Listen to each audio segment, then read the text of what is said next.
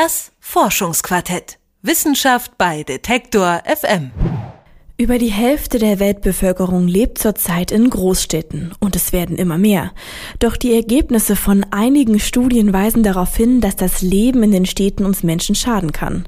Psychische Krankheiten, die durch Stress entstehen können, treten in Städten häufiger auf als auf dem Land. Um den Zusammenhang vom Leben in der Stadt und psychischen Krankheiten genauer zu untersuchen, wurde gerade eine neue Forschungsdisziplin gegründet, die Neurourbanistik. Mein Kollege Konstantin Kumpfmüller weiß mehr darüber. Eine Kreuzung, wie sie wohl in jeder größeren Stadt zur Rush Hour klingt. Der ständige Lärm, die vielen Menschen, die Enge, all das kann ziemlich viel Stress verursachen und damit auch zu stressbedingten Erkrankungen führen. Ist das Leben in der Großstadt also grundsätzlich schlecht für uns? Nein, so kann man das nicht sagen. Also Großstädte haben in erster Linie ganz viele Vorteile auch für die meisten Menschen, die in der Stadt leben. Findet Master Adli, Chefarzt der Fliedner Klinik und Stressforscher an der Berliner Charité. Städte sind die Orte, an denen wir Bildung suchen und finden, persönliche Entfaltung, wo auch die Chancen für Wohlstand etwas besser sind, wo die Gesundheitsinfrastruktur in der Regel besser aufgestellt ist. Dann gibt es die kulturelle und soziale Diversität. Also kurzum, Städte sind grundsätzlich mal nicht schlecht. Trotzdem hat Master Adli zusammen mit der Alfred Herrhausen Gesellschaft eine neue Forschungsdisziplin gegründet, die Neurourbanistik. Die Forschung soll herausfinden, ob es Stadtstress wirklich gibt, wie er entsteht und wie er unsere Gesundheit beeinflusst. Fest steht jedenfalls, Schizophrenie tritt etwa doppelt so häufig bei Stadtbewohnern auf wie bei Landbewohnern. Auch Depressionen und Angsterkrankungen finden sich in Städten gehäuft. In der Tat scheint es so zu sein, dass Stadtleben mit unserem Gehirn interagiert. Also wer in der Stadt aufgewachsen ist und wer in der Stadt lebt, dessen Gehirn zeichnet sich durch gewisse Unterschiede aus im Vergleich zum Landbewohner und inwiefern die wiederum mit diesem erhöhten Krankheitsrisiko zusammenhängen, das ist noch nicht ganz verstanden. In der Neurourbanistik arbeiten so unterschiedliche Disziplinen wie Stadtplanung und Neurowissenschaften zusammen.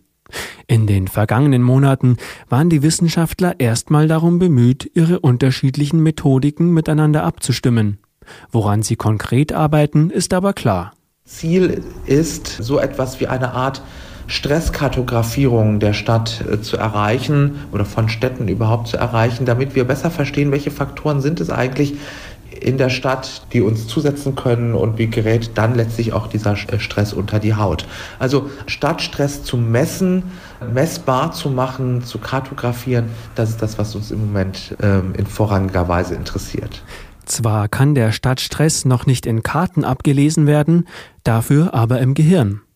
Untersuchungen zeigen, dass die Gehirne von Stadtbewohnern deutlicher auf Stress reagieren. Vor allem betrifft es Bereiche wie die Amygdala, den Teil des Gehirns also, der bei der emotionalen Bewertung von Gefahren aktiv wird.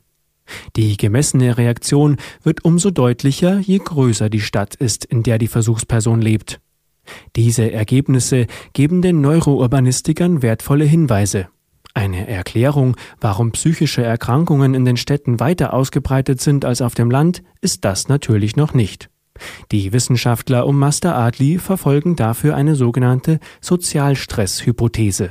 Sozialer Stress, damit meine ich vor allen Dingen die Gleichzeitigkeit von sozialer Dichte und sozialer Isolation.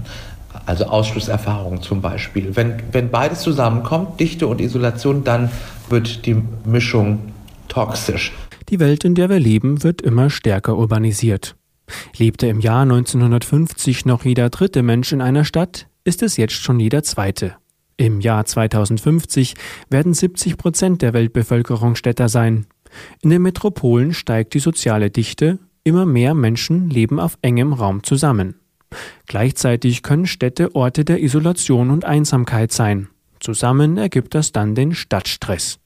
Als Beispiel für seine These nennt Master Adli, dass Landbewohner sich in der Regel weniger einsam fühlen als Stadtbewohner, trotz der vielen Menschen in ihrer Umgebung.